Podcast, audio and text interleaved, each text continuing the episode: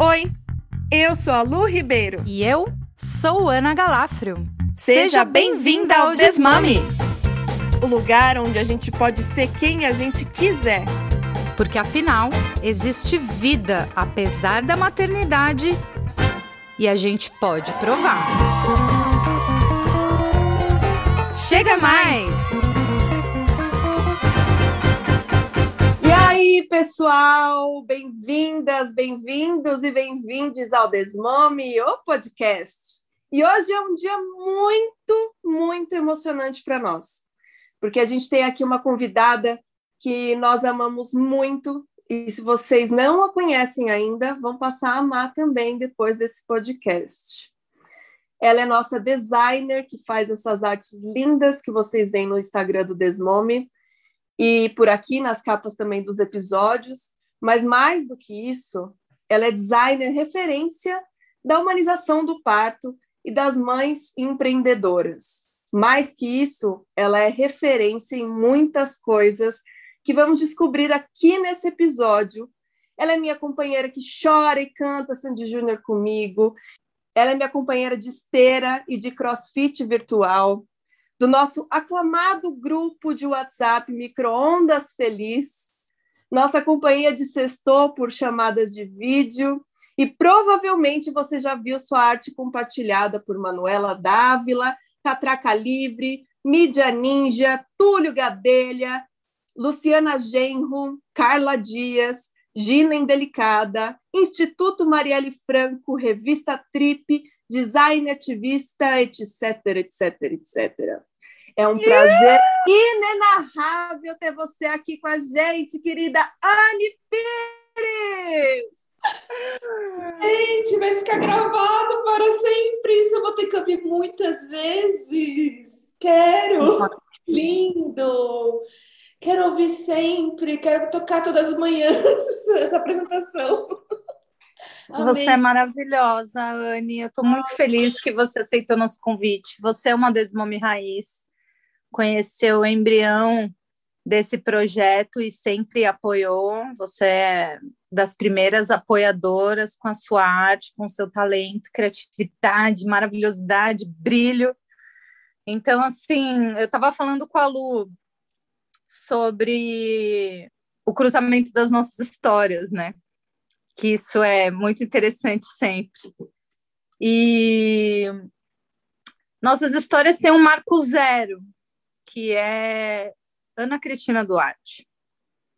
Sim. E eu queria muito que você contasse uma história de como é que você chegou no rolê do parto porque quando eu cheguei, a senhora já estava lá. Já? Pelo menos há uns seis meses. Você chegou antes que eu, sua filha mais velha que o meu. É mesmo? Não tinha. A coisa de maio de 2010. É, a Mariana nasceu em janeiro de 2010, é verdade. Então foi antes mesmo, um pouquinho antes. É. Pouquinho, foi pouca coisa. E o que eu Gente. lembro é de ler o seu relato de parto e assim, era um casal muito jovem. Você e o Tiago tinha quantos anos quando ela nasceu? Eu tinha 22, o Tiago tinha 25. Meu, muito jovenzinhos e blogueira. E é isso que eu queria que você contasse aquela história que a gente conversou na fogueira do último Se Aparto, que você contasse aquela história para nossas desmomes e para a Lu Ribeiro, que não conhece essa chegada. Eu não sei se eu vou conseguir contar direito essa história, porque naquela, naquele dia a gente estava um pouco com outras, né, outras vibrações, digamos assim. Outras substâncias na mente. Era muito ocitocina, Era né? muito ocitocina, a gente estava recluso em casa há muito tempo, então, assim, para o se aparto a gente saiu, né? Então, era muita emoção ver outras pessoas que a gente ama e conversar com outras pessoas. Gente, primeiramente eu preciso agradecer esse convite. Eu estou muito emocionada de estar aqui. E eu, só um adendo, né, que eu certeza que eu vou ouvir esse episódio em algum momento, não sei quando vai ao ar, e eu vou estar ouvindo nesse mesmo lugar que eu estou sentada aqui, então eu tô, tô com uma sensação muito doida de tá agora, estou gravando, mas eu vou ouvir depois. Sabe aquela coisa que você olha no espelho, depois o espelho, eu tô com essa sensação aí. É um efeito borboleta, porque você ainda vai fazer a arte desse episódio, é, meu amor. É. Eu não tenho essa foto, viu? Eu não sou a melhor pessoa para oferecer o material para essa arte, tá? Que é uma coisa que, inclusive, me pega bastante quando as pessoas não têm fotos para oferecer e eu sou uma dessas. Então é isso.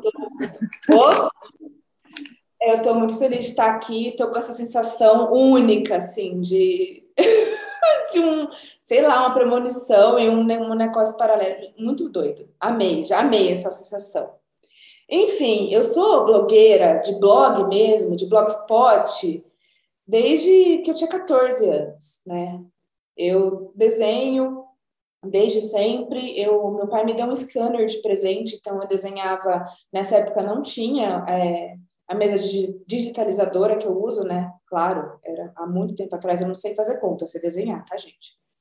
E aí meu, meu pai me deu um scanner, então eu desenhava no papel e escaneava. E, é, quando eu ganhei esse scanner foi sensacional, porque daí eu podia ver o que eu estava criando na tela, né? Então eu fazia layout para blogs. Então eu já era conhecida, conhecidinha nesse meio de blogs, porque eu era quê? A menina que desenhava os layouts do blog. Então, eu adorava escrever sobre mim e fazer os layouts, né? E confeccionar os layouts. É millennial, né, amores? Millennial.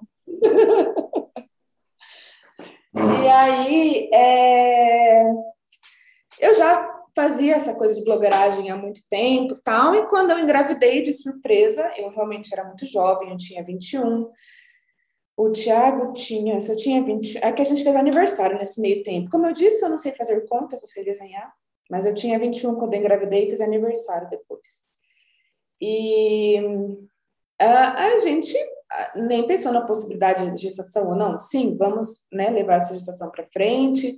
Aquela coisa uh, que acontece, né? Ah, não, agora tem que casar porque engravidou e a gente falou que não, que a gente simplesmente ia montar nossa casinha juntos.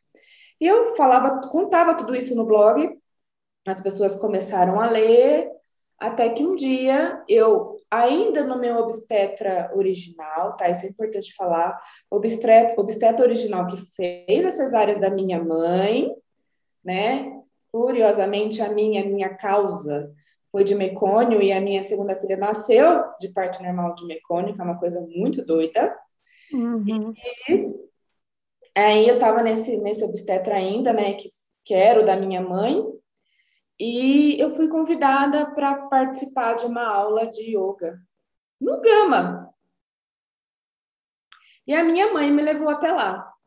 Né? Era uma Gente, Gama, para quem não sabe, é o grupo de apoio à maternidade ativa que nessa época funcionava em Pinheiros, né? Sim, eu acho que é o Gama Raiz, não é? Ou já teve outro lugar? Isso. É, teve outro lugar no coletivo feminista primeiro, depois ele foi ali para Natingui. É, o que eu fui na Tingui, que eu lembro exatamente, não tinha celular nessa época, olha, gente, é tanto, não tinha Google Maps. Então, eu lembro de escrever na Tingui, imprimir o mapa para eu chegar lá com a minha mãe. E foi lá que eu lembro de ter visto, mas não de ter, é, uh, como se diz, me puxado, sabe, as, as, fotos de parto. Mas eu lembro de ter visto, tal. Já estava indo no grupo Samaúma, em Campinas. É, por indicação de uma amiga da minha mãe também. Eu falei, vai lá, é um grupo de gestante. E eu não sei dizer muito bem o que me deixou lá, porque na hora que começaram a falar de parto em casa, eu falei, nossa, não. O Tiago falou, nossa, não, pra gente, que isso, que loucura é essa?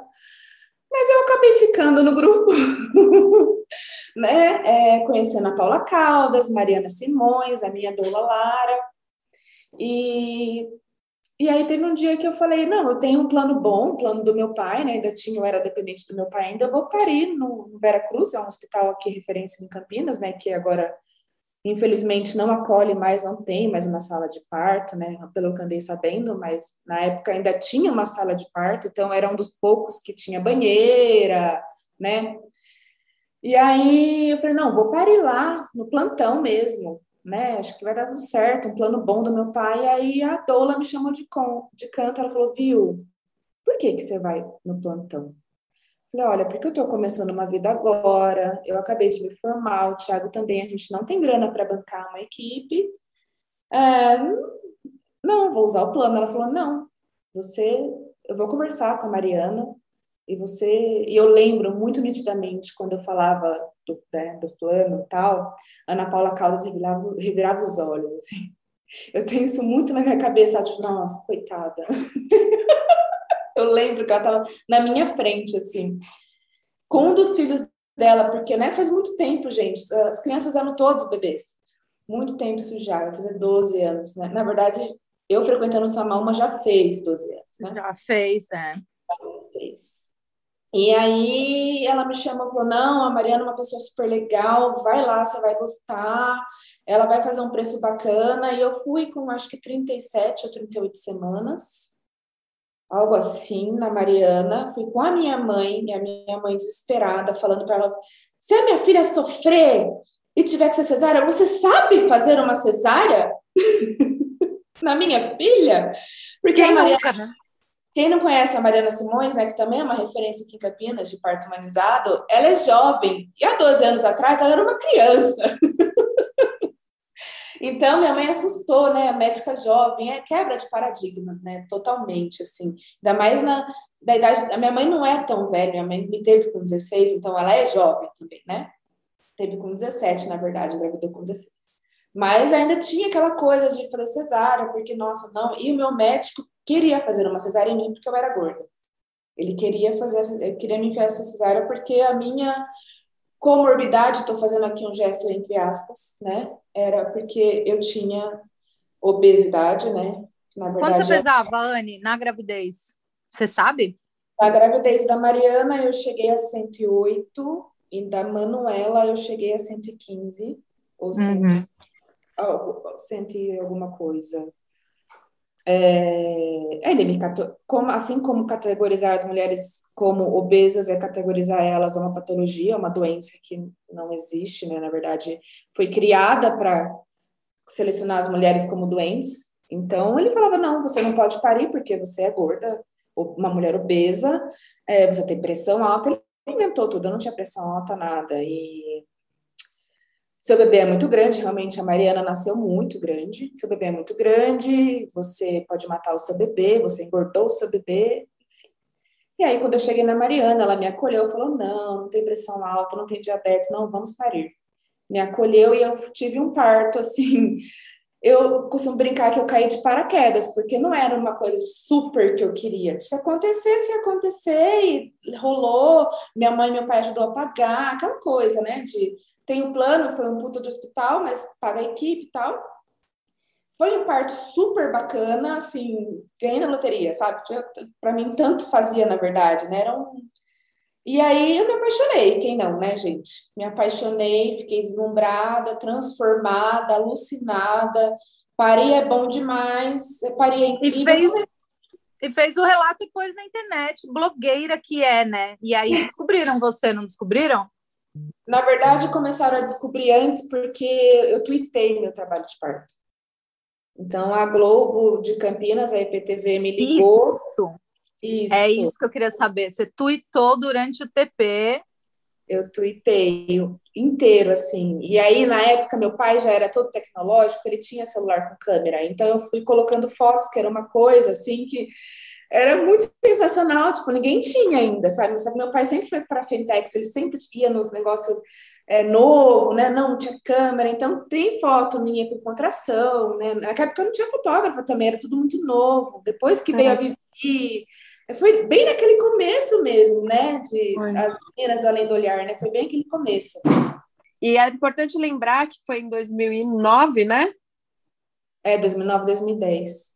2009, essa época, o Twitter ele era conhecido já, mas ele não era super populoso que nem hoje, né? Então, na, na verdade, todas as redes, né? Eu lembro que assim, o blog, eu cheguei a ter um blog em 2001, 2002, que eu escrevia as coisas que aconteciam na minha escola. E aí eu também trabalhava com layout e tal, aí veio Fotolog, então, eu sempre tive blog também, mas não é, era uma terra meio. Não era todo mundo que chegava ali. Então, as pessoas que tinham consistência realmente se destacavam muito rápido, né? Porque É, o Twitter, por exemplo, ele vai te entregando coisas os mais recomendados e tal, né? Então, naquela época, é, a proporção era muito menor, né? Então você chegou pra, na Globo, né? Em trabalho tanto de parto, que, né? Exatamente. tanto que era as grávidas da internet, não era isso, Anne?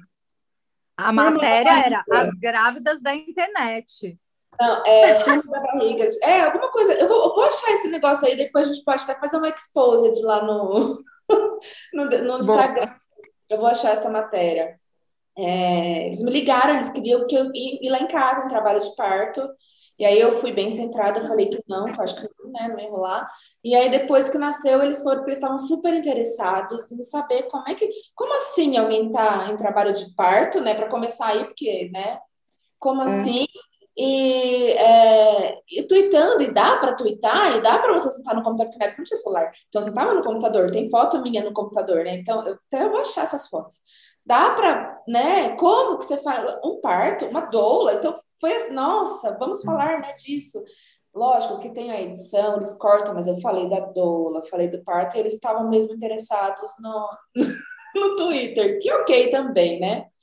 E aí, como eu já desenhava tal, aí já tinha a mesa digitador, digitalizadora, eu comecei a desenhar figura de parto, porque eu estava apaixonada, porque eu queria né, expressar isso para o mundo, eu queria mostrar que era muito legal para e eu acho que foi aí que a Ana Cris me descobriu em algum compartilhamento de, de, de imagem, né, de, sei lá, era Facebook nessa época ainda, né, agora é mais Instagram, mas né, na época a gente se conectava pelo Facebook, é. e ela me chamou para participar do primeiro Se a Parto, Coincidentemente, eu estava grávida da Manu. E eu já tinha procurado ela para atender meu parto, porque, né, Ana Cris. E nessa época também tinha poucas parteiras aqui. Quando eu estava começando, eu estava morando em São José dos Campos nessa época, quando eu engravidei da Manu, eu já tinha mudado de Campinas.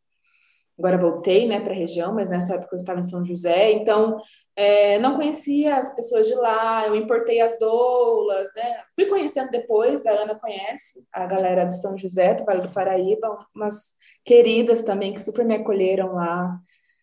A Flávia, a Débora, tenho um amor imenso por elas, assim, é, super me acolheram, assim, muito. A Flávia me fez uma massagem maravilhosa quando eu comecei a completar 42 semanas. Então foi isso, foi é, o meu desenho compartilhado, se a parto aí começando e eu grávida. E aí é uma coisa muito louca, né? Porque aí entra uma nova era, que aí eu acho que é a era que eu entro, né? Em, em sua vida, porque é, e, primeiro, e uma coisa que eu fiquei pensando aqui, né, enquanto você falava, me lembrei muito do episódio com a Titi Miller, quando a gente falou sobre é, as anônimas terem trazido isso e hoje a gente ter muito, muita voz nelas, né? É, mas o quanto foi que a gente trouxe de lá? E você é mais uma referência disso também, né? Nós, so, nós três somos também, né? Além de várias outras, né? Em, em tantos lugares da humanização e da maternidade, criação, né? Infância e tal. Mas e aí, eu lembro que quando você, a gente se conheceu num grupo da Ana Cris, né? No grupo de parto domiciliar. Afinal, eu também já estava no meu segundo filho, você estava na segunda filha, e a gente estava para parir ali na mesma, né? Na, no mesmo ano, né? Acho que era por ano, né? Ou por semestre. É, PD 2014 chamava o grupo.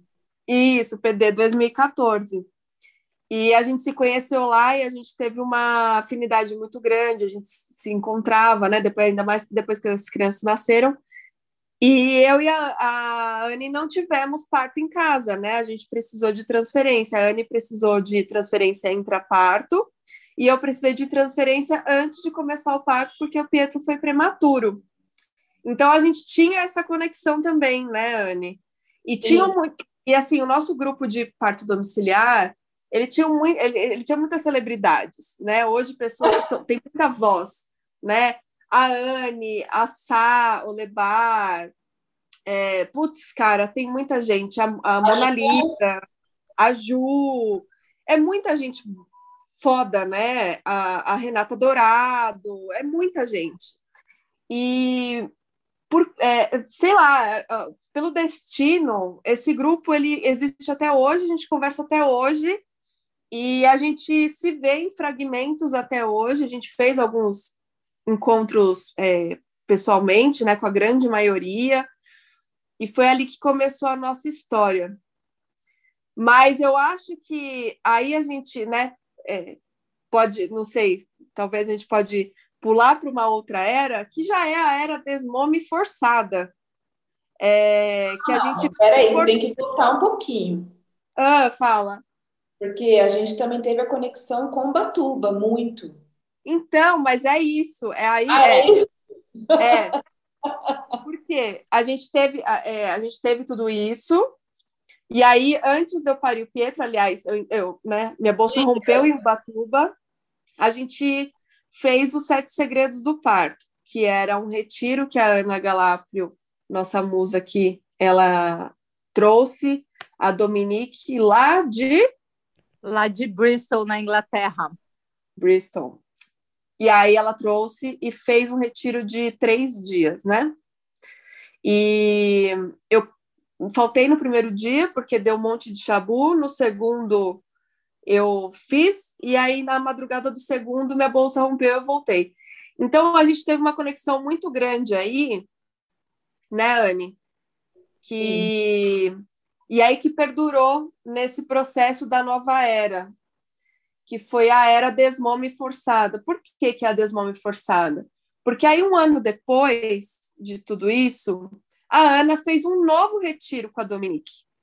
E aí, como eu não tinha feito ele completo, e você já estava com a Manu, a Manu não, é, a Manu, né?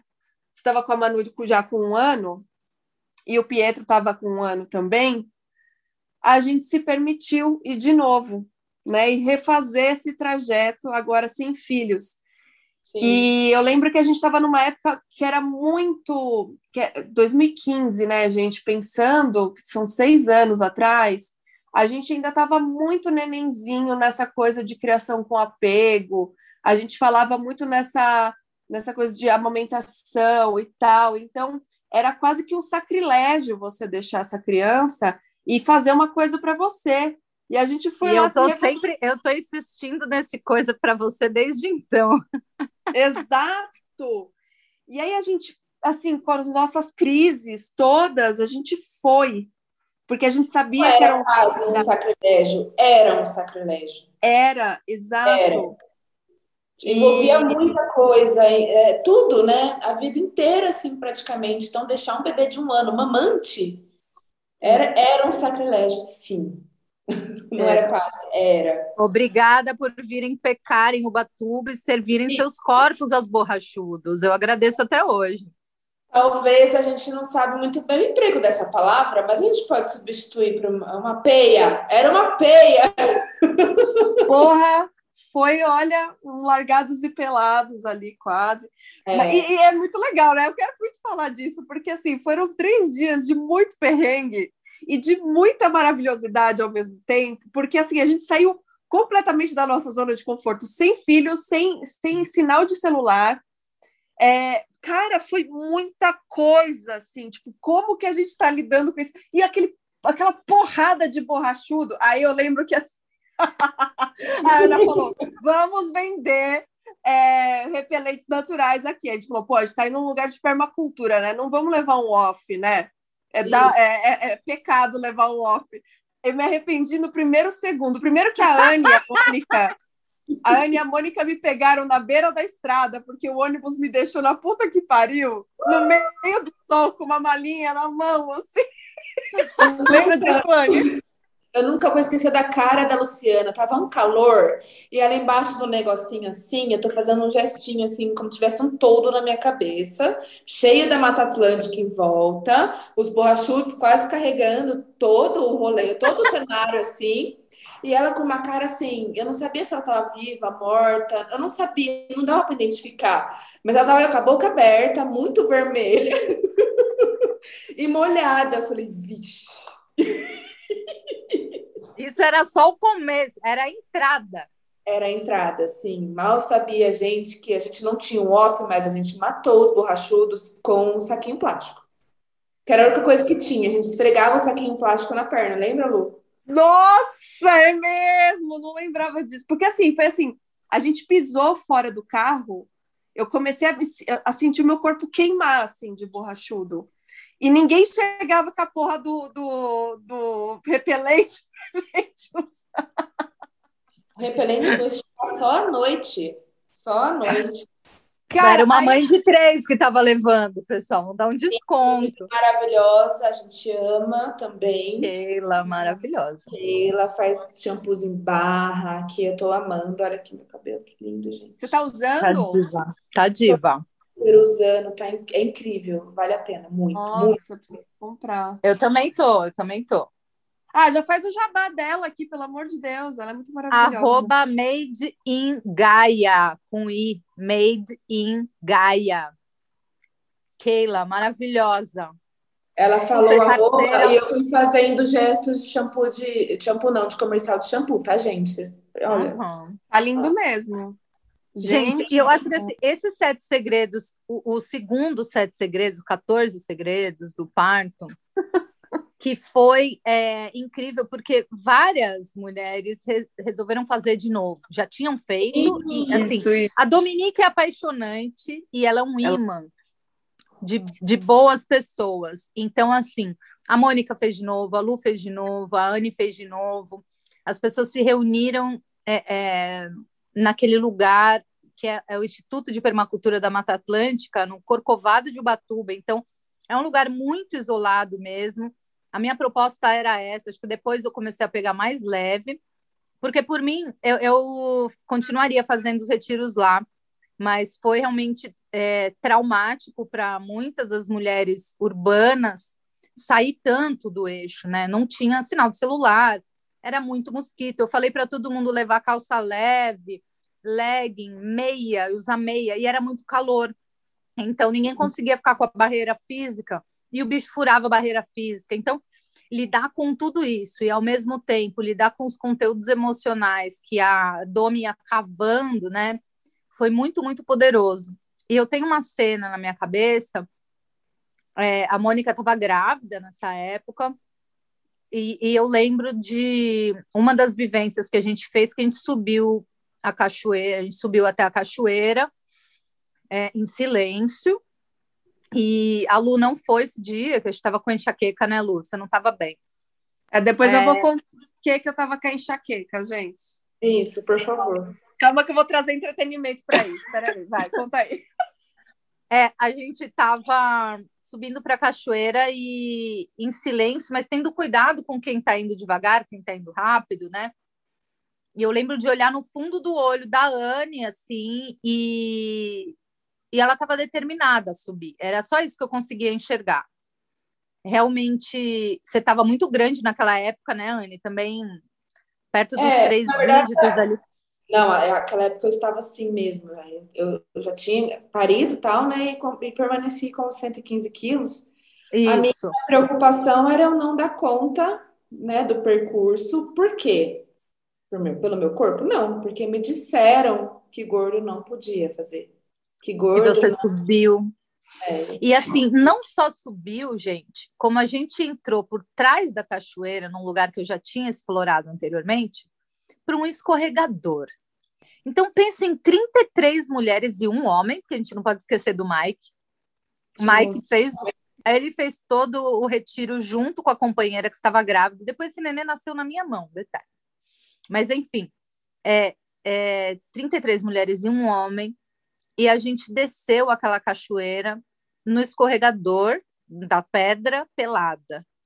Essa cena é, é tatuada em mim, assim, porque ela mostra um, uma força, uma entrega, uma resiliência, uma parceria, porque todas, uma dava força para outra, uma dava mão para a outra, literalmente. Eu acho que o elo que a gente fez ali é muito forte, não só na cachoeira, claro, mas nesse retiro e nessas experiências, assim, é por isso que eu amo tanto quando as pessoas se deslocam para para vir para cá, para fazer uma, uma coisa nova, assim, porque não é só pelo conteúdo que está ali, esse tipo de experiência que é no sutil, que é no silêncio, que é no que eu mesma estou experimentando. Eu estou subindo a mesma cachoeira que você e você está vivendo outra coisa do que eu. Está olhando Exato. outro ângulo, né?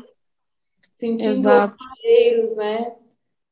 Que eu tenho uma memória, memória olfativa muito forte, né? E olha, eu acho que a gente tem que combinar o micro-ondas feliz de voltar lá com a Lu, para a gente refazer com a Lu esse percurso. Nossa, eu fiquei Nossa, chateada. Eu topo, eu topo super. Opa, vamos, mês que vem, agora. Agora, vamos. Peguei, eu tô com roupa de já. E é, então mas tira, porque muito... a roupa de ir é sem nenhuma. É, sem roupa. É verdade. Sem roupa, mas você vai estar vestida de repelente, né? Com certeza. Vestida de repelente, exatamente. Mas é muito, é muito legal isso que você falou, né, Ana? Porque realmente a gente conseguia ver a superação para estar ali, é, de cada uma. E era muito nítido em tudo que a gente fazia. Até pelo conteúdo né, do, do Sete Segredos, mas o todo. Eu estava ali com meu filho tinha um ano, a minha filha tinha três e pouquinho. Eu estava a fim de me separar, mas não tinha força alguma para isso ainda. Eu sabia que eu, que eu ia me separar. E a coisa que eu ia contar, que eu quero contar, que é o entretenimento da vez, ela surgiu numa coisa muito profunda, na real. Porque um pouco antes de eu ir, eu decidi ir porque eu queria, é, eu precisava encontrar com mulheres. E eu precisava entender quem eu era fora da maternidade, porque afinal de contas tinha puerpério, tinha. Mas eu já estava atendendo, desde que o Petro tinha oito meses, eu já estava indo para parto, já estava passando dias fora de vez em quando por causa da, de parto, né? É... Mas eu não me via, o meu corpo não me mostrava isso, né? Essa, essa saída. E aí eu comecei a desconfiar que não era por causa do puerpério, né? E foi aí que uma vez eu ouvi do meu esconde que eu precisava fumar maconha para ver se eu ficava mais legal, porque eu estava muito amarga. E eu nunca fui uma pessoa amarga, sou essa pessoa que faz as pessoas rirem, que faz piada rápida e que dá cantada em todo mundo, desde que eu me conheço por gente, cara, desde que eu me conheço por adolescente, pelo menos, eu sou essa pessoa. E eu estava me vendo realmente, eu estava, nossa, acho que eu estou com problemas psicológicos, psiquiátricos, talvez, não sei o que está acontecendo, o problema é comigo, Longe né? da tua essência, né? Da tua essência Totalmente. de ser uma mulher divertida, leve. Totalmente. E por que, que eu estou falando isso? Porque as pessoas todas, desde o meu ensino médio, todo mundo me chamava, todo mundo não, né? O grupinho de amigos ali me chamava de marihuana e falavam que queria me fumar, queria me enrolar num baseado e no, no, numa seda e fumar, porque eu nunca fumei maconha. Nunca, nunca. No máximo que eu fazia era beber é, bebida alcoólica, né? Mas eu nunca tinha fumado maconha. E aí ele falou isso, e aquilo me bateu muito forte. E aí eu sabia que quem, é, algumas pessoas que estavam indo para esse retiro, elas fumavam maconha de vez em quando, algumas todo dia, algumas sempre. Mas eu sabia que é, é, existia essa possibilidade, ainda mais a gente estando em Ubatuba, que tinha ter uma purinha ali, entendeu? A, a chance era grande mesmo. e aí eu, preciso, eu quero contar, se vocês quiserem que eu corte isso, depois eu, vocês me falam. Tô ficando preocupada, mas eu acho que pode ir sem cortes, não sei. Eu tô com duas preocupações aqui. Se ele tinha razão. Ai, que saco da razão. Se você precisava mesmo fumar essa maconha. É, então, mas aí não foi, não foi a maconha em si, foi a situação. Por quê? Olha só, muito louco, né? A gente chegou lá, aí acho que, sei lá, foi, foi na primeira noite já, né? Ah, vamos fumar maconha. Eu falei, vamos! Aí é isso, eu vou fazer isso porque eu vou ficar mais legal e tal. E aí foi a primeira vez que eu fumei maconha. Dei dois peguinhas, gente, assim, e, e fiquei louca por uma noite inteira. E eu encontrei a minha turma quando eu fiz isso, porque assim, a Anne foi a minha parceira ali, a Anne e a Gabi, principalmente, a gente ria que o maxilar ele, ele não desgrudou, ele travou de tanto que cãibra, a gente cãibra na bochecha, né, cara? É, era desesperador e era gostoso, era leve, foi, nossa, foi maravilhoso, maravilhoso. Você lembra disso, Ana? A, a, a Lu, ela é uma ótima pessoa para se ter no WhatsApp porque ela manda áudio só de risada. Eu gravo, eu salvo os áudios dela porque não é, não, a gente nem tá falando mais da maconha aqui, a gente tá falando de rir da risada dela. Então você vai entrando num loop infinito que você ouve a risada dela, aí você ri da risada dela, ela ri mais, daí você ri. É um, é um ciclo que não acaba assim, sabe? A Anne é a pessoa que grava a risada da Lu e manda na velocidade 2x. Esses dias a Sara falou: Mãe, você já ouviu a sua risada em 2x? Parece uma moto tentando pegar o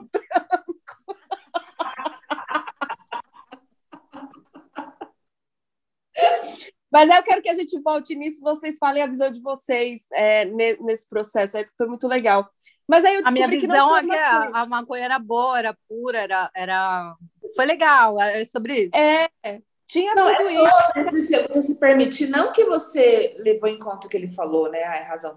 Mas você se permitir uma coisa nova e estar sentindo à vontade.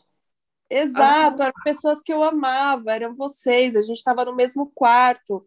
Né? Gente, a Domi todo... fumou com a gente. É, sim, tava todo mundo assim, numa energia incrível. E que. Mas aí depois eu voltei e aí eu tentei fazer a mesma coisa com, com, com o homem, e foi uma bosta. Ou seja, não foi, é, não era esse pontual. Então, todo esse ciclo que a gente passou juntas me fez mostrar que realmente era aquilo, sabe? Então, para mim foi muito forte, né? Com certeza para vocês também. Agora podem falar que eu já falei demais. Não, esse negócio que você falou é sensacional, porque é, você pode estar no perrengue que for, se você tá com gente que você gosta, sabe, isso não pega para você, é a companhia. É quem é. você quem tá ali do seu lado, né? Seja é. para tudo, você tá lá com mosquito, você tá lá com a maconha boa, ou com a comida boa, ou com, com tudo. O que importa é a companhia, o que vai fazer a diferença. Mesmo num dia muito feliz, num hotel luxuoso, no perrengue lá com mosquito. É a companhia de você estar tá à vontade com as pessoas que estão, né, junto. Eu acho que isso conta muito. Então, assim, não importa se você vai fazer uma coisa incrível, fenomenal com alguém que você, né? É alguém. É, vai ser legal. E para mim, num campo ainda maior, além das pessoas, tinha um ambiente. E para mim, isso diz muito sobre quem eu sou e o que eu escolhi para minha vida, que é estar tá num ambiente e me sentir ao mesmo tempo atacada por mosquitos, mas a gente se sentia abraçado por aquela mata, uhum. o barulho da cachoeira correndo em volta, uma chuva, uma tempestade que a gente era obrigada a ficar ali onde a gente estava. Então o convite natural foi para aquele lugar.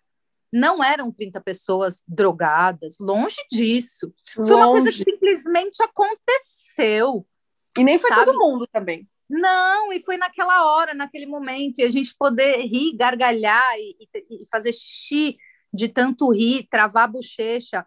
Isso é muito terapêutico, isso é muito transformador, e é você se dá conta, assim, falar, eu preciso mais vezes acessar esse lugar, não o lugar da droga, o lugar da natureza, o lugar de estar com pessoas onde a gente se sente é, protegida e estimulada no nosso melhor né? Porque todo mundo se olhava ali como igual. É, acho que isso ajudou muito a Anne também. Depois eu lembro dessa partilha é, de, de subir aquela cachoeira, de tirar a roupa, de escorregar com todo mundo.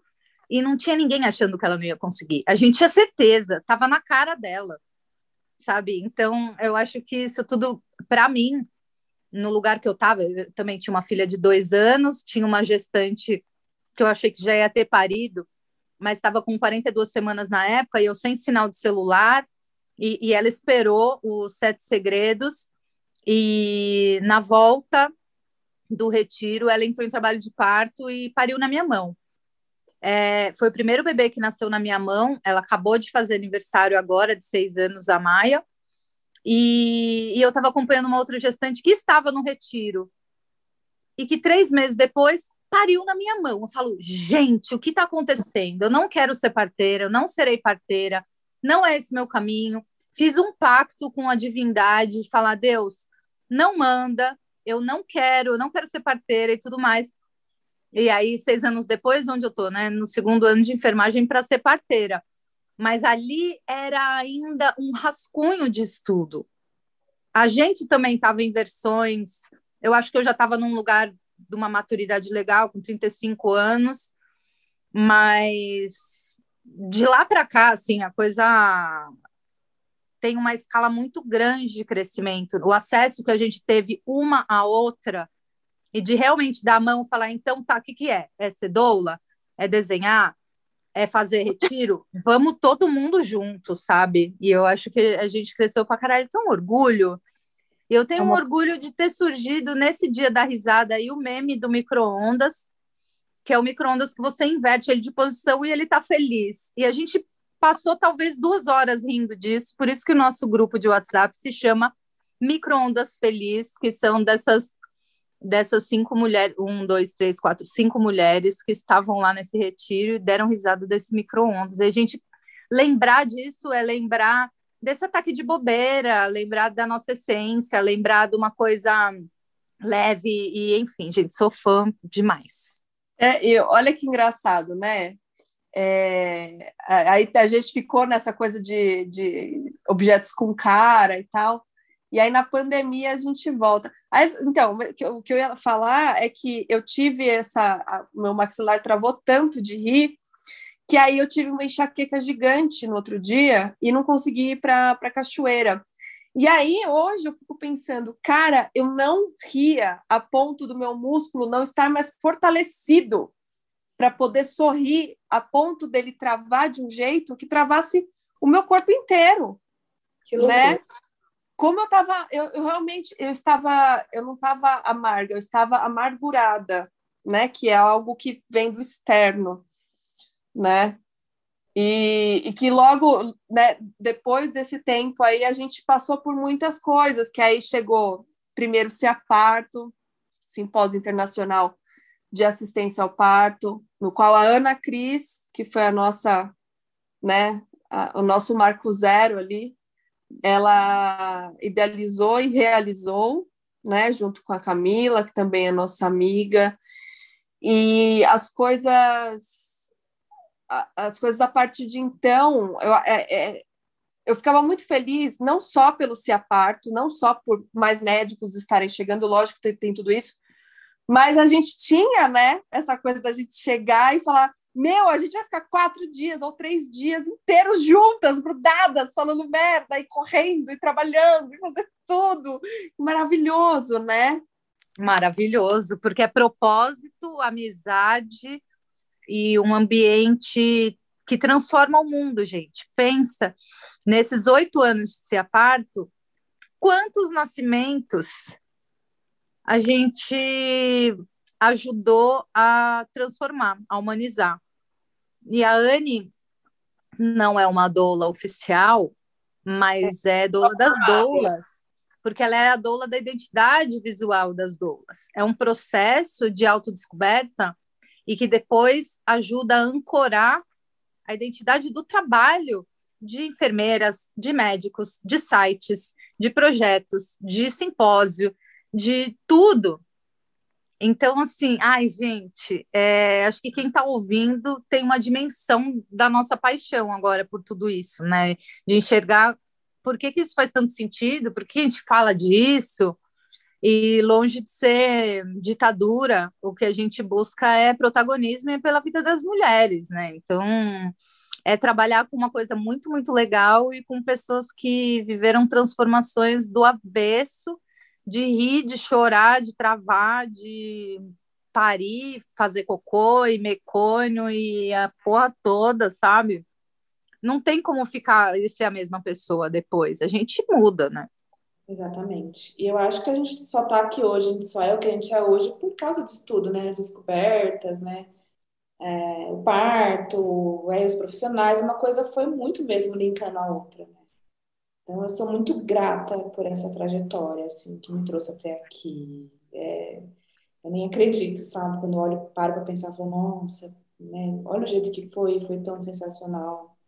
Eu queria é. puxar uma, uma, outra, uma outra linha. É, pouco tempo depois disso, 2016 tem um ensaio fotográfico seu belíssimo, três dígitos também, de se olhar, se aceitar e ter um salto de paraquedas. E eu lembro dessa imagem de você se joga da cachoeira, pouco depois você se joga de um paraquedas e aí depois vem o grupo do Role 30. Queria que você contasse essa, esse trecho assim, o que que disso, onde isso te levou. É, eu tô com uma visão agora, atualmente, um pouco mais crítica sobre tudo isso, né? Porque eu acho que a gordofobia, assim como o racismo, o machismo, a gente desconstrói é, diariamente, aprendendo com as pessoas, aprendendo com as pessoas que têm lugar de fala, né? Então, eu acho que eu tenho um pouco mais, uma visão mais crítica e mais elaborada, enfim, não sei qual é a melhor palavra para isso, mais cuidadosa, talvez, né? Mas uh, eu pulei de paraquedas, na verdade eu não ia pular, é uma coisa que eu também nunca mais faço na minha vida. eu, eu, igual descer da cachoeira, se eu tivesse, por exemplo, com a minha família, meu marido, as crianças, eu não ia descer naquela cachoeira. Eu desci porque eu tive o apoio e a torcida de muitas mulheres comigo, um colo, né? Então, eu desci sozinha, mas no colo de todas elas, né? Então, é muito diferente você ter um apoio mesmo, um incentivo, né? Então, então, se eu tivesse com outras pessoas da minha família, todo mundo ia ter medo, né? Não, você não vai, não sei o quê.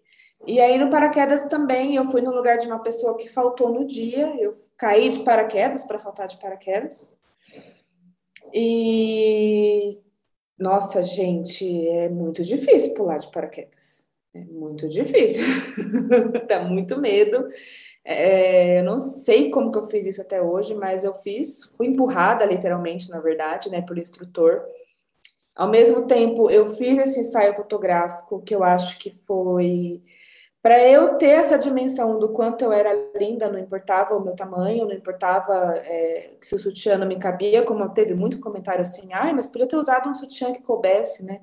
Não existia esse sutiã, né? Então, assim, é, foi importante para eu me olhar quem eu sou, né? Olha como eu sou linda, não importa o meu tamanho, mas eu também quero me cuidar. Eu tenho, para quem não sabe, eu falei recentemente com as meninas sobre isso né, em off, mas já falei em alguns lugares também. Eu tenho compulsão alimentar, eu sou uma pessoa compulsiva, e eu queria me tratar disso e acabou que Ana Cris também, mais de novo Marco Zero, ela fez o grupo do Role 30, que é um livro que dá instruções sobre uma dieta, um plano né, alimentar de desintoxicação, né, e também emagrecimento. Tem isso no livro, sim.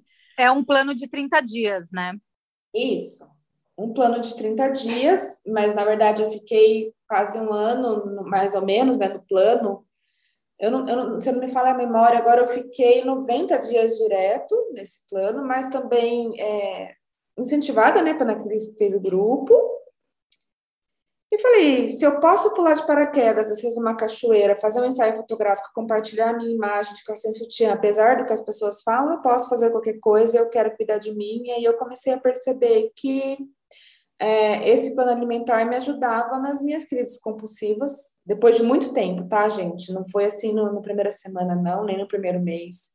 Foi uma luta diária, uma luta muito grande contra as minhas vontades e contra as minhas crises, que eram bem pesadas. E aqui eu quero deixar um, um adendo importante, que nem todas as pessoas gordas são gordas porque elas comem demais, isso é gordofobia, né? A gente não pode selecionar todas as pessoas nesse né?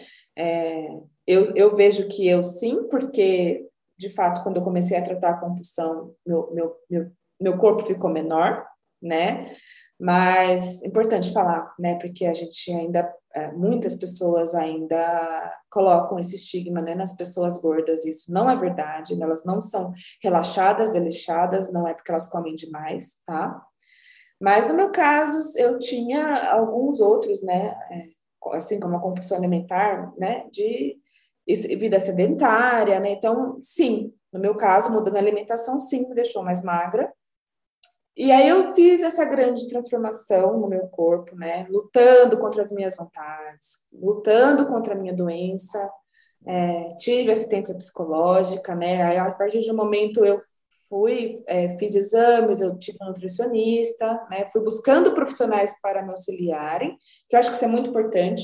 A gente faz sozinho, sim, mas, né? A gente sabe, igual no parto, pare sozinha, assim, mas se tiver uma doula, minha amiga, tá muito mais fácil, né? Então, isso é com tudo, com tudo que você quiser fazer. Se você tiver um apoio profissional e um apoio de grupo, que isso é muito importante, que eu tive esse apoio de grupo, né? Todo mundo fazendo, é muito mais fácil, qualquer coisa você vai fazer, né? Isso, isso é fato, assim, na vida. É... é isso que eu ia falar. O grupo, o grupo de apoio foi muito importante, né? Porque estava todo mundo no mesmo, no mesmo capítulo ali. E aí eu, eu tava nesse grupo, você também estava, não estava, Ana? Eu estava de olheira. Eu fiquei, eu é. nunca fiz nem um dia de role 30, eu sou péssima na cozinha. Quando eu olhava o que tinha que comprar, a quantidade de carne, eu já começava a ter ansiedade, eu nunca fiz mas eu sempre olhei com muita admiração, assim, e, e acompanhei também pelo suporte aquelas pessoas que era o meu grupo, o meu grupo estava ali, eu estava ali também, entendeu? É, assim, tava a nata da humanização, tipo, tava Alexandre Coimbra Amaral ali, né? Tava muita gente. Eu também tava, eu fiz o Holy é, estrito, eu fiz 30 dias, mas a Anne foi uma das que me inspirou, assim, não, e, não, e eu também não entrei, na verdade, eu não entrei para emagrecer, eu queria emagrecer, mas eu estava recém-separada e eu queria, eu tinha lido o livro, e no mesmo dia que eu li o livro, eu falei, amanhã eu começo, aí eu fui no mercado e tal, e comprei, mas eu li que ele trazia disposição de volta, trago sua disposição de volta. E eu tava só o pó da rabiola, né? Uma criança, um bebê de dois anos, uma criança de quatro anos, e eu sozinha em casa. E era isso que eu estava buscando. E foi. É, a, a, gente ia postando fotos, a gente ia postando o que a gente estava sentindo, né? E a gente tentava focar muito nisso, mas óbvio que a gente acabava focando no antes e no depois também, né? E era uhum. impressionante, assim, o caminho que a Anne estava fazendo, eu queria que o mundo inteiro soubesse. A Ana, a Anne fez parte desse mundo, saber, né, como foi o processo dela, que foi trabalhar primeiro a compulsão alimentar, né, para depois. Acho que foi o contrário, né? Trazer. Eu também tinha o desejo de emagrecer. Sim, mas você queria trabalhar a compulsão alimentar para depois fazer uma cirurgia, o que não acontece no Brasil, né?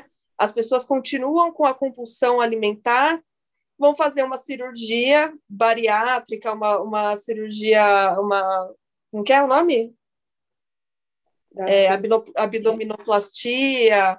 Eles vão fazer qualquer coisa assim, sem antes tratar o, a causa, né, a raiz mesmo do, do problema. Então, assim, o Brasil é o primeiro país, é o país que mais se tem cirurgias plásticas no mundo. E aí, quando você. Eu quero que você fale agora sobre um pouco sobre o Musa do Rolê, né? Que surgiu uhum. disso, né? Uhum. É, é, importante falar que sim, eu também tinha um desejo de emagrecer, eu também sou uma vítima né, da sociedade, mas que eu também é, sofria muito, e eu acho que toda pessoa gorda hoje sofre porque a gente não cabe no mundo, né? A gente não cabe, então é muito triste, é uma luta assim diária, diária para você. Coisas básicas, gente. Vou contar uma aqui que vocês até já sabem. Eu já fui barrada em roda gigante de parque de diversões com as minhas filhas, né? Isso é muito triste. Então, a primeira opção que você tem para sair disso, eu acho que isso acontece com muitas pessoas e acho muito válido as gordas e eu admiro e assim maravilhosas de se aceitarem necessário, necessário, elas precisam e precisam mostrar que elas estão se aceitando. As pessoas acham que, ai, mas você está é, é você está promovendo a obesidade. Não, ela está apenas se aceitando e se posicionando no lugar do mundo que é dela, né? Então, sim, elas precisam disso e elas precisam ser ouvidas, precisam postar e cada vez mais visualizadas. Mas é, eu sei, já estive lá, é uma luta diária para estar tá, tá nessa nesse rolê mesmo, sabe? De se aceitar, né? Porque o mundo não te comporta, o mundo não, não, não quer saber. Eles, eles acham que você é doente, né? Falam que é obesa, é, te oferecem métodos milagrosos para emagrecimento, te oferecem cirurgias, né, o tempo todo. Então, assim, eu estava assim com a minha cirurgia bariátrica num pé mais ou menos lá, fiz exames e tal. Uh, eu não tinha nenhuma comorbidade, tá, gente? Não, eu só era gorda mesmo, porque as pessoas acham que ah, o gordo vai ter. As pessoas falam, né? Vai ter tudo, vai ter pressão alta, vai ter diabetes. Não, eu era uma mulher saudável, 100% saudável, tá? E aí, quando eu entrei num grupo de, de cirurgia bariátrica, o que, que eu descobri? Que as pessoas continuavam na compulsão, as pessoas continuavam fazendo dieta e infelizes com seus corpos, infelizes com tudo e correndo muitos riscos, né? Porque é uma cirurgia né? E eu tive dois partos normais, eu falei, meu Deus, eu vou cortar minha barriga. Não, é, e eles estão sofrendo lá também, porque sim, sofre, passa fome, passa vontade, né? É, é desejos, para quem sempre é, comeu livremente, como eu, eu eu sofri, sim, eu passei muitas vontades e muitos desejos. Mas aí o musa do rolê foi acontecendo porque eu fui percebendo, isso é um caso individual e particular meu, tá? Não é que vai acontecer com todas as pessoas, foi a minha descoberta, que se eu tinha um plano alimentar, eu lidava melhor com as minhas crises compulsivas. Então eu fui descobrindo uma mulher que eu não conhecia, uma mulher que quando ia ter uma crise parava para pensar, uma mulher que quase não tinha crises, que isso era muito importante para mim. Eu tô querendo chorar.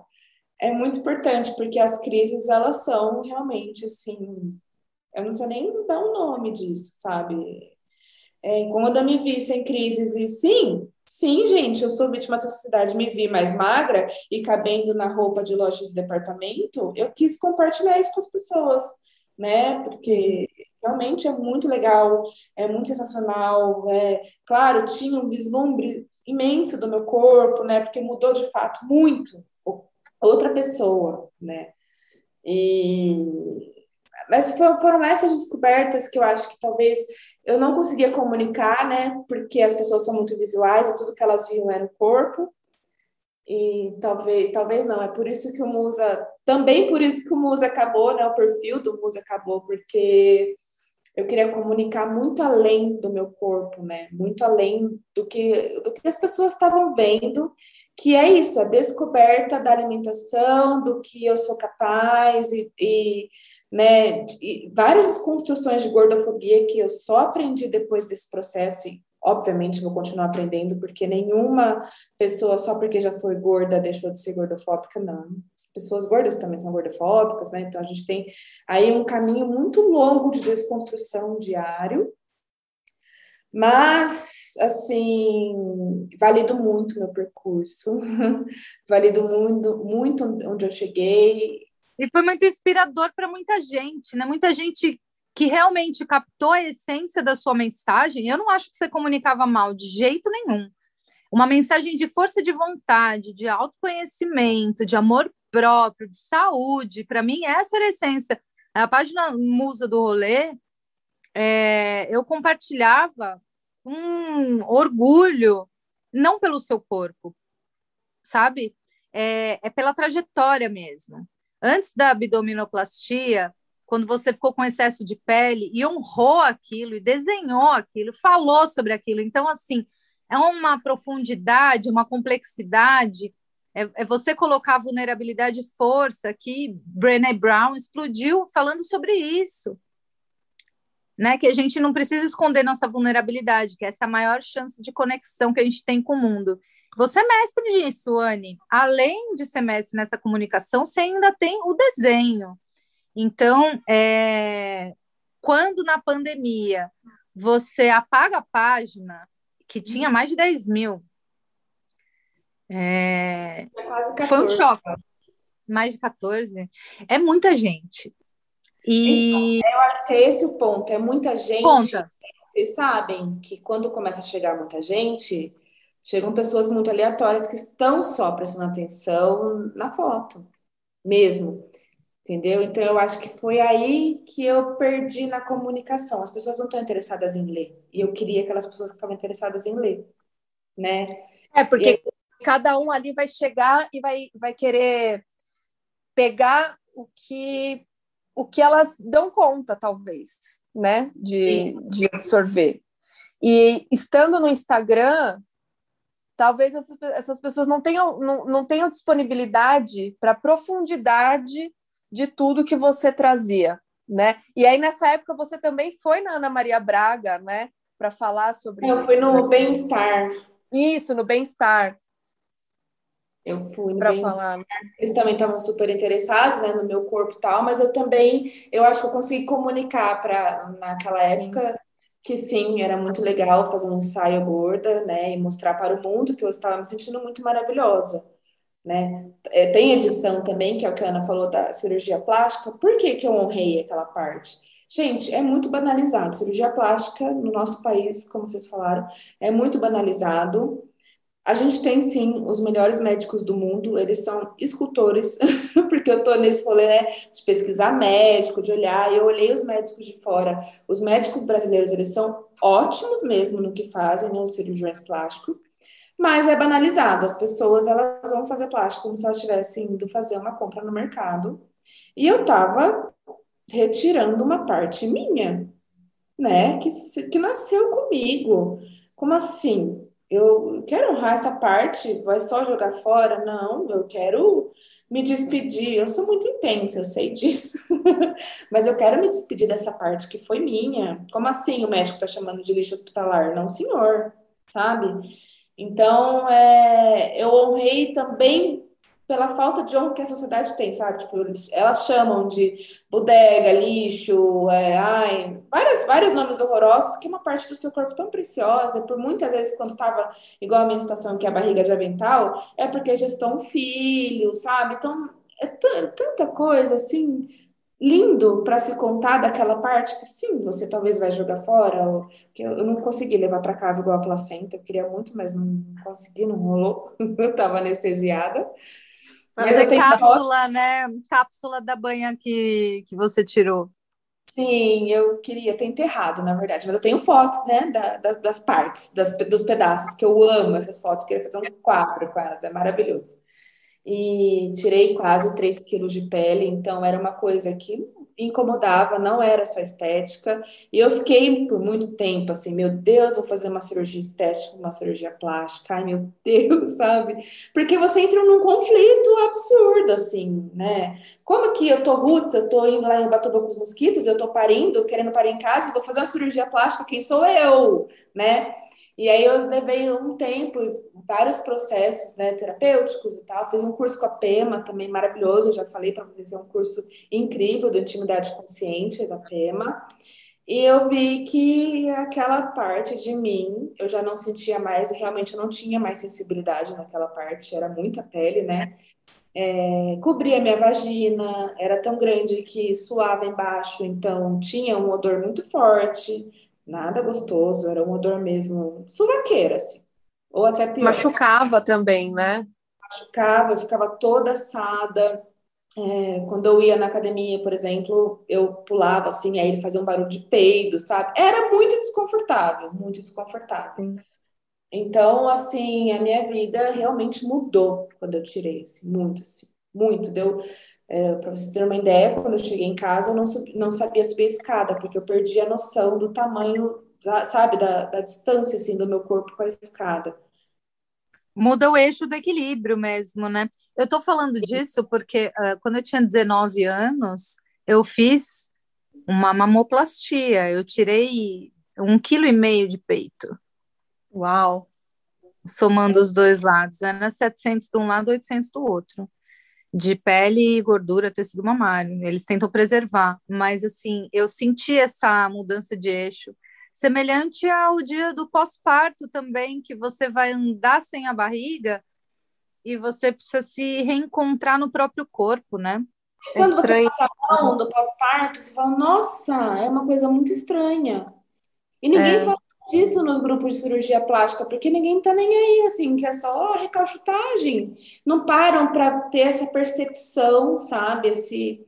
Então, acho que a parte do música, do Musa, que eu consegui, a parte do Musa, que eu consegui comunicar isso, que as pessoas entenderam e sim, queriam fazer cirurgia plástica, mas raciocinaram sobre isso, eu acho que valeu demais, valeu muito, foi muito válido.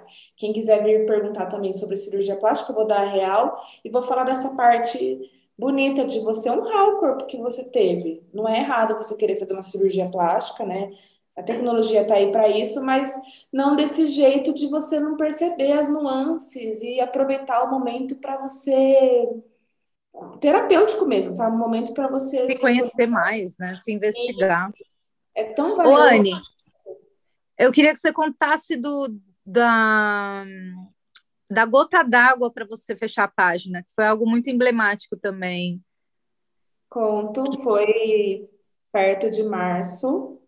É, como eu disse para vocês, eu achava que eu não estava conseguindo comunicar. Primeiramente, é, eu parei de treinar, né, na pandemia. Eu voltei agora essa semana, estou muito feliz, quase dois anos depois. Eu tô, gente, eu queria muito voltar. Olha que emoção, porque é uma coisa que me faz muito bem. Eu acho que é isso, sabe? Ah, emagrecer e tal, mas não é você amar tanto uma atividade física. E eu demorei a vida inteira para amar uma atividade física. Eu eu transitei em tudo que vocês imaginarem.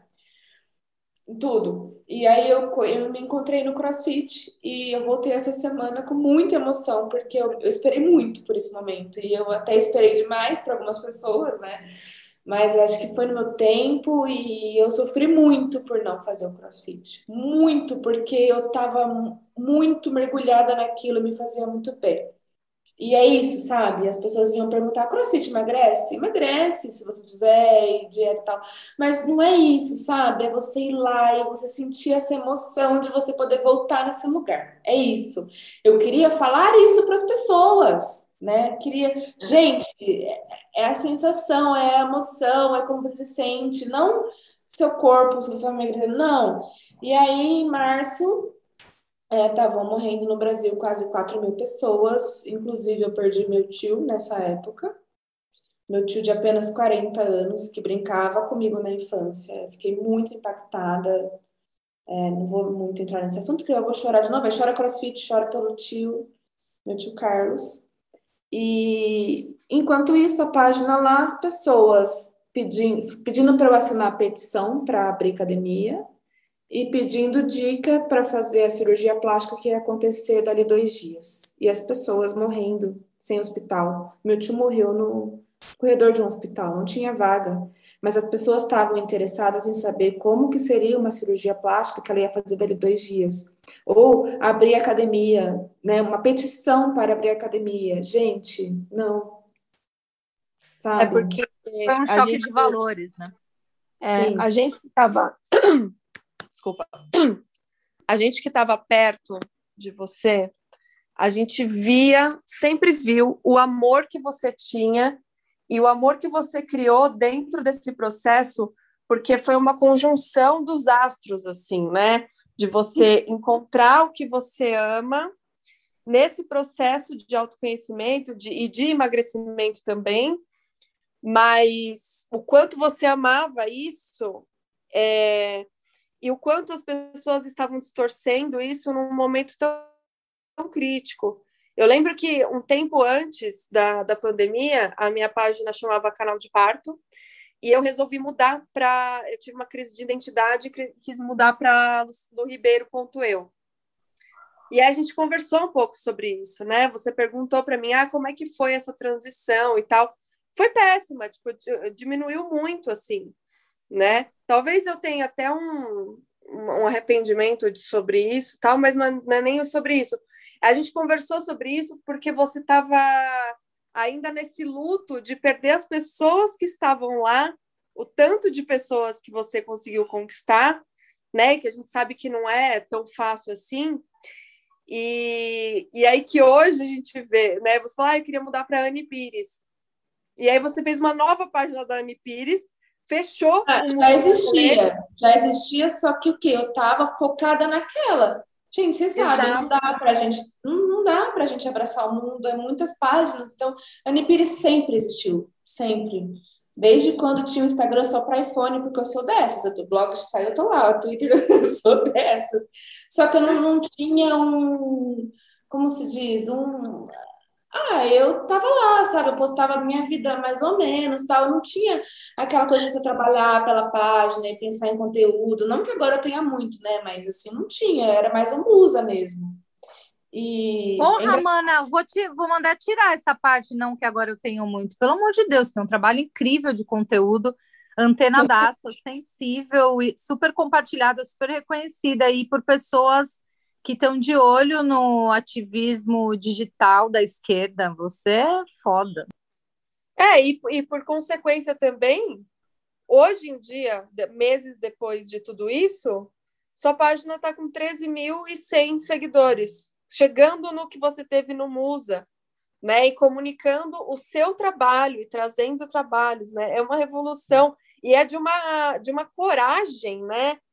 É, linda, linda, admirável, de tudo, assim. Eu só tenho muito orgulho de tudo isso, porque a gente via, né? A gente lá no nosso microondas Feliz Amado, a gente é, acompanhou cada pessoa que, que te compartilhou e a gente né, celebrou e vê hoje, né, é, essa transição que você fez, só me dá muito orgulho e, é, e realmente continua sendo nossa inspiração, né?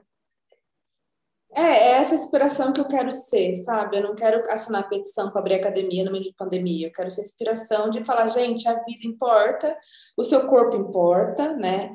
Você se amar importa. Não é, não é porque eu quero muito que eu vou fazer de qualquer jeito, ou que eu quero a todo custo. É isso, sabe? Eu pensei mesmo esses dias, é muito isso. Não é porque eu quero muito que eu quero de qualquer jeito.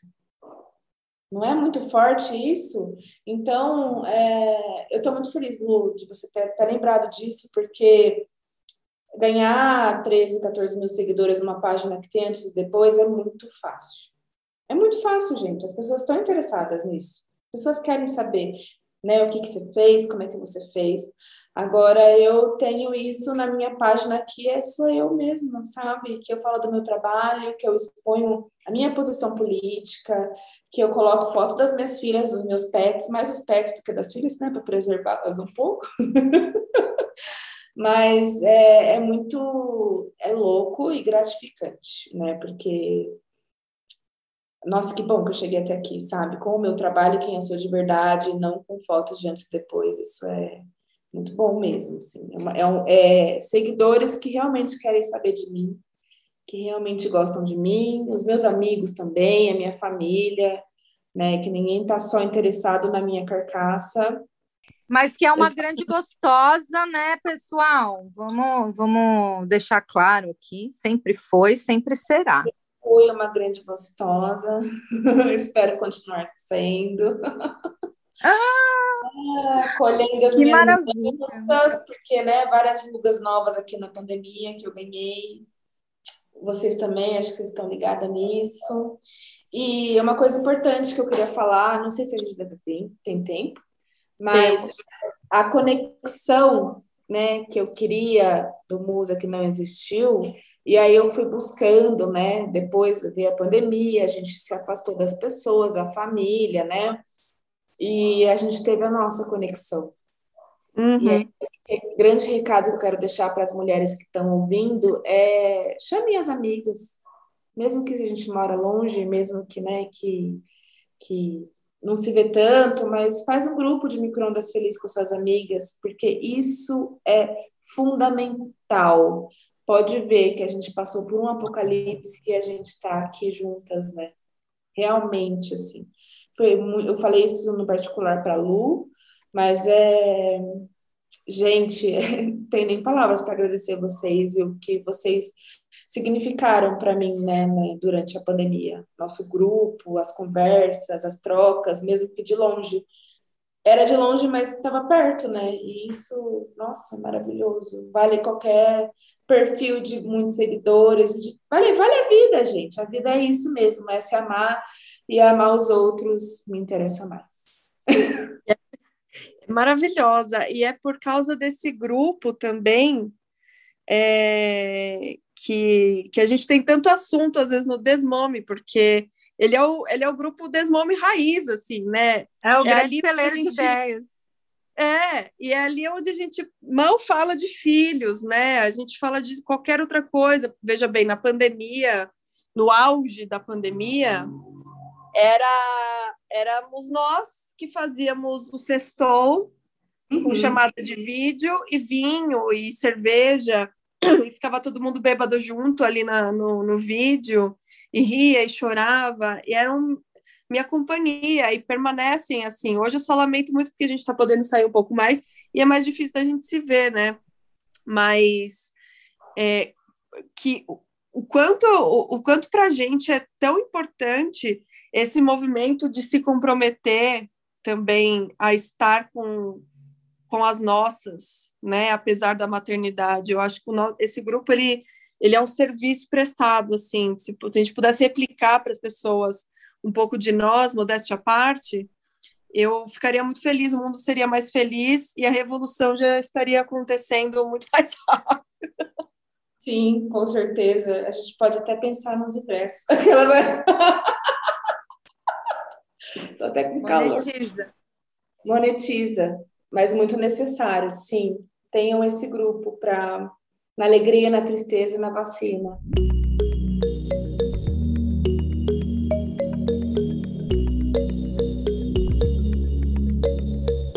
Maravilhosa. Eu queria chamar quadros, Lu. O que, que você acha? Bora de quadro, então. Tô chateada, porque os quadros quer dizer que vai, vai acabar.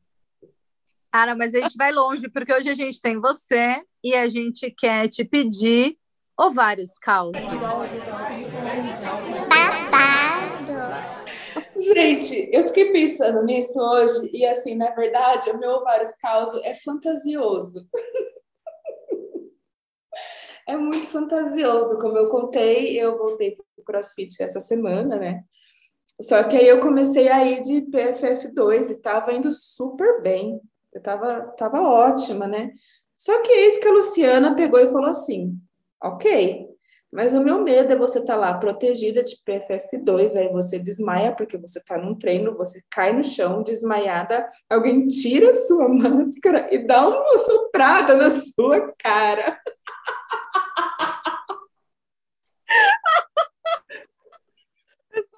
Plantando a sementinha da.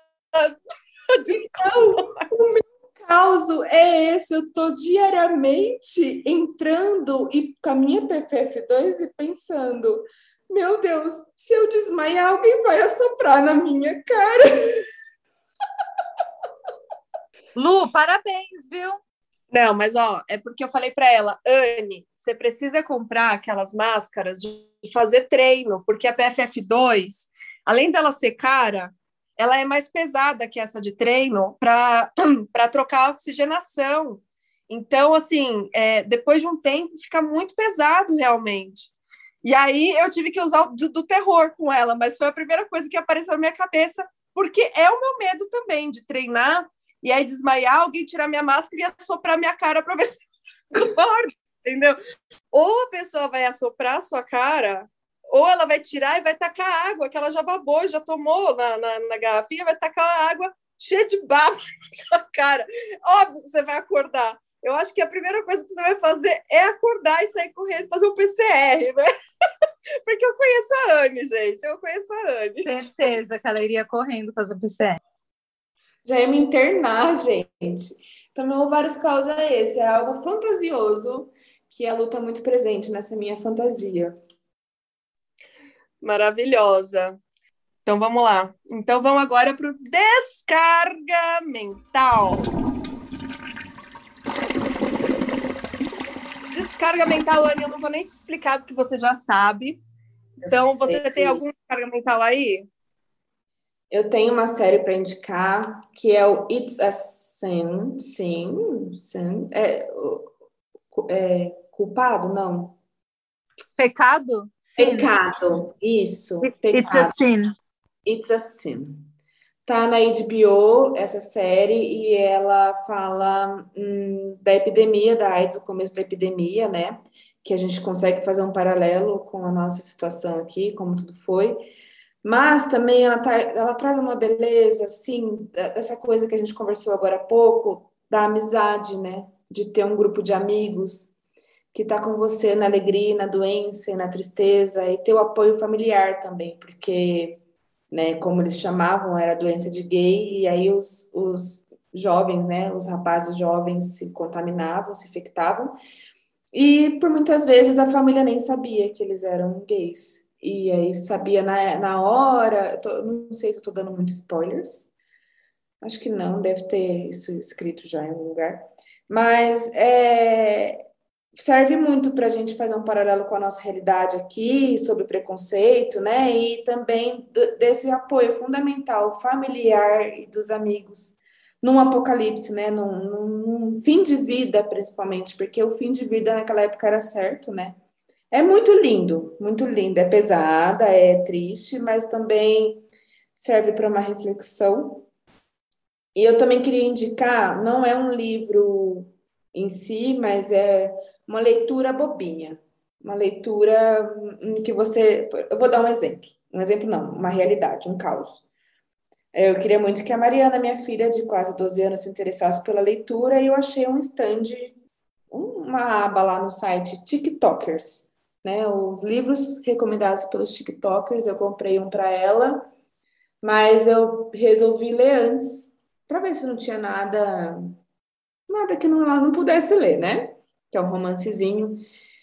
E eu amei, é um romancezinho de adolescente, mas nossa, fez tão bem para mim. Eu acho que fazia tanto tempo que eu não lia um, algo bobinho, né? Algo, sabe? E eu acho que as mães também precisam disso. Claro, é muito legal ler um livro, né? Que, que sei lá, que te agrega, mas é uma leitura bobinha que você lê. Eu comprei uma rede para ler outros, porque eu quero esse momento relax sabe? Eu acho que todas as mães e mulheres precisam desse momento de não ter que ficar pensando, estudando ou racionalizando tudo. É ler só uma, algo que, sabe, que só vai te distrair mesmo.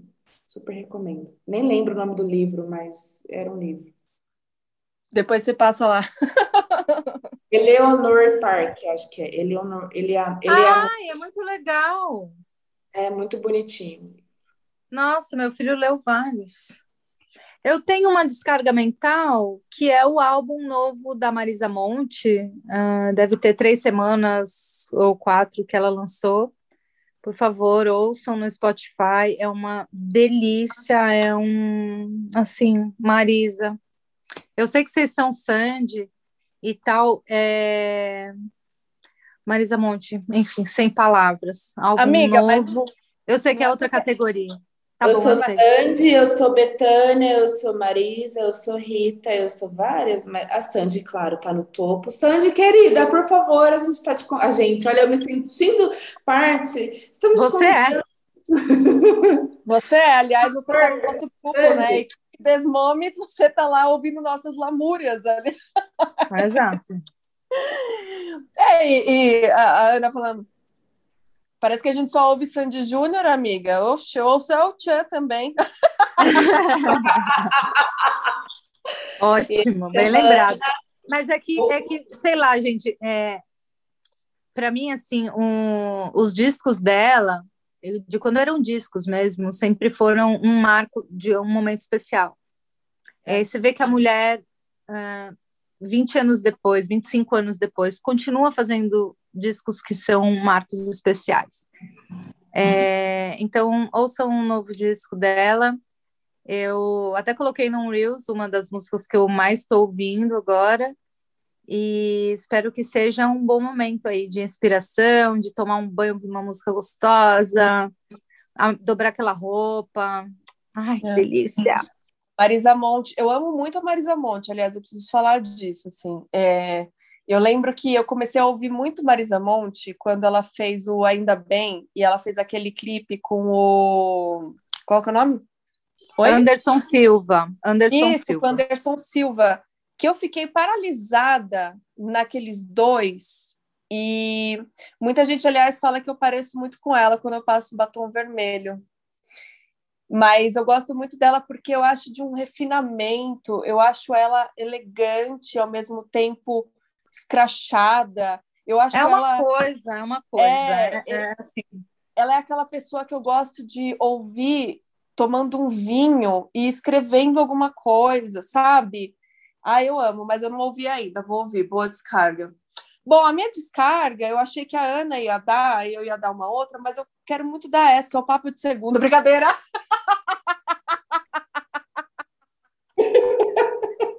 Viciada! Nossa! Brincadeira! Ai, João, Vicente, Pietro, Vicente. Ai, meu Deus do céu. Não, realmente, é porque essa semana foi o Wagner Moura lá e tinham cinco tesões no mesmo lugar, assim, foi muito difícil dormir depois daquilo, mas não é a minha descarga mental. A minha descarga mental é que lançou o Largados e Pelados Brasil e temos uma amiga de Ana Galafrio, lá de Ubatuba, largada e pelada com boy lixo para uma porra. Que tem dois episódios lá que eu sofri ontem assistindo. Eu queria pegar ela e me juntar com ela e pegar aquele arpão que ele ameaçou se ela ficasse falando besteira, pegar aquele arpão e, bom, enfim. Então assistam, gente. Tá? O Largados e Pelados ele está no Discovery Plus. É uma plataforma de streaming agora, acho que é nova, né? Essa plataforma. Novíssima, Mas pelo novíssima. Que, é, pelo que eu dei uma olhada lá, é mais uma que você vai pagar, mas realmente vale a pena, né? Porque eu gostei muito das coisas que tem lá. Então, e, e é uma coisa assim, Largados e Pelados é um negócio que eu assisto desde muitos anos. Eu assistia com meu pai, depois passou a ser a minha irmã, aí depois passou a ser a Sara, que assiste às vezes com a avó dela na, na casa do pai. É um negócio muito louco, assim, né? E eu amo. Aí eu queria falar sobre, sobre isso que vocês sigam a Sati Albuquerque, né? Sati.albuquerque, que é uma largada e pelada de Ubatuba, que tem um conhecimento filho de uma puta, que puta, mano, você tá ali e eles mostram os níveis assim, né? E as coisas que eles conseguem, as coisas lógicas. Eu fiquei pensando, eu estou vivendo ou estou sobrevivendo na selva de pedras, porque eu não manjo de nada daquilo, eu preciso morar em Ubatuba, gente. Me deu uma vontade de sair daqui e conhecer realmente o que, que é a natureza. Essa tia é muito roots, bem. Essa tia é muito roots. Ela, ela é antropóloga, né? Então ela estudou comunidades caiçaras e ribeirinhas, na, no, assim, nos rincões dos mangues, e, e sempre passou dias no mato e tal. Então ela realmente tem a habilidade de sobrevivência, como eles dizem, mas para mim o grande destaque, é, todos ali têm habilidade de sobrevivência, e os homens têm a força física, que é algo uh, que eles se gabam muito, né? Mas uhum. a habilidade emocional, mental, de uma pessoa que nasceu dentro do yoga, tem avó. Eu tenho uma foto delas na praia, que a avó dela, com 80 anos, é, fazendo um espacate lá, um bagulho de yoga na praia. E todas, ela, a mãe dela e as duas filhas, né, Satirma.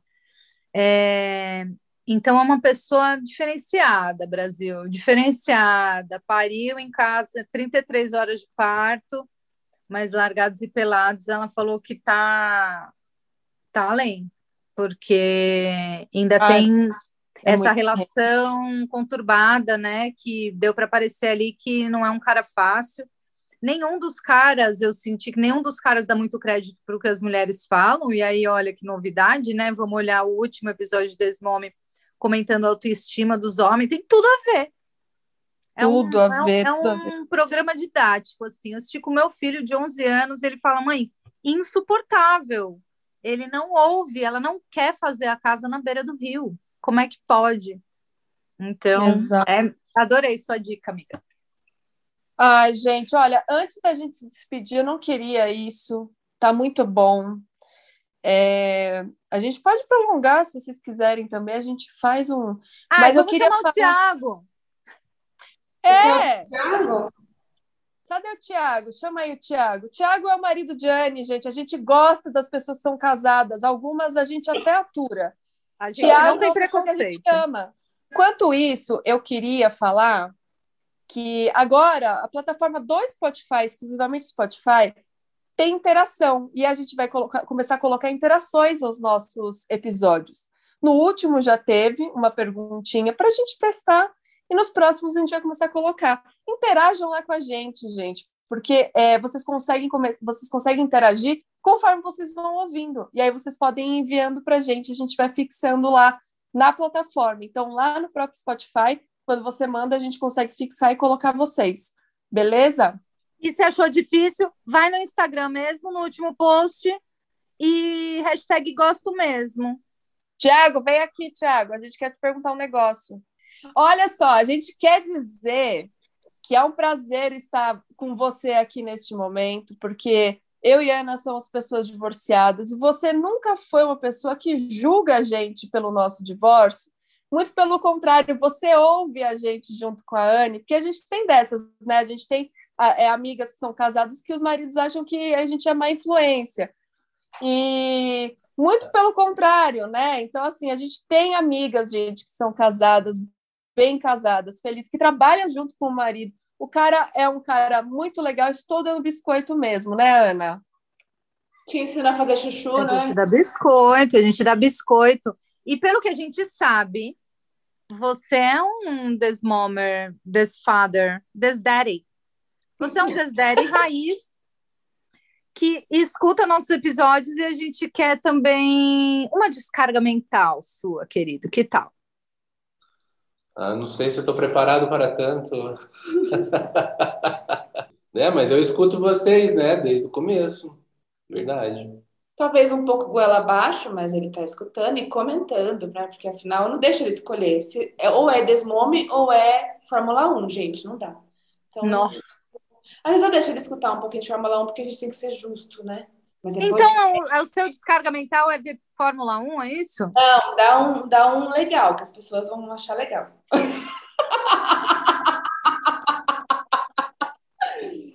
Não, mas não, não, eu escuto. Eu não, na verdade, eu não escuto, né? Então, assim, eu escuto na hora que eu vou cozinhar só, porque na hora que eu tô perto dela não dá para escutar nada. Você ouve Sandy Júnior e Desmome, né? Mas assim, é, é bom porque a gente fica.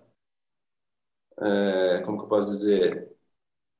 É, é, é, algo que eu nunca escutaria, né? Por, por opção, vamos dizer assim, se não fosse pela Anne, mas que acaba agregando muita coisa, né? Obviamente vem aí, vem, vem muito conteúdo que eu casco o bico. que não entraria no radar, né? Por ser um homem. É, exatamente, exatamente. Aquela. Uhum. É, aquela coisa ali do, do como diz, do, do, algoritmo do Instagram, que isso nunca iria aparecer para mim não fosse isso, né? Não fosse ela ouvir, estar tá próximo a mim e a gente captar algumas coisas que é muito é, importantes, né? E são produtivas no... No seu passo de desconstrução. Exato. Ai, oh, Annie, para de fazer woman's planning. Woman interrupting. É, então, o seu, a sua descarga mental é o desmome. É, é verdade. Obrigada, Tiago. Obrigada por ser nosso ouvinte compulsório. E fica a pergunta: você, ouvinte casada, consegue ouvir um episódio de Desmome com o seu boy? Fica o questionamento. É pra... hum, boa, vou colocar essa pergunta, aliás. É, vou, vou colocar essa pergunta, aliás, lá na caixinha do Spotify para você responder para a gente. Uhum. E é com esse amor e com esse clima de felicidade. Eu espero que a gente tenha divertido vocês que estão ouvindo a gente, porque a gente se divertiu muito. A gente entrou numa nostalgia imensa, porque ela, essa nostalgia ela é o que trouxe a gente até aqui hoje. Foi muito significativo, muito simbólico. Muito obrigada, Anne, por estar aqui com a gente. Obrigada, gente. Eu amei estar aqui. Me chame mais vezes, eu adorei. Oba, quadro fixo com a Anne Pires, já tô querendo. Ai, amei, gente. Nossa, que luxo. Chame o dia que a Sandy vier, por favor. Nunca pedi nada. então é isso, minha gente. Um beijo!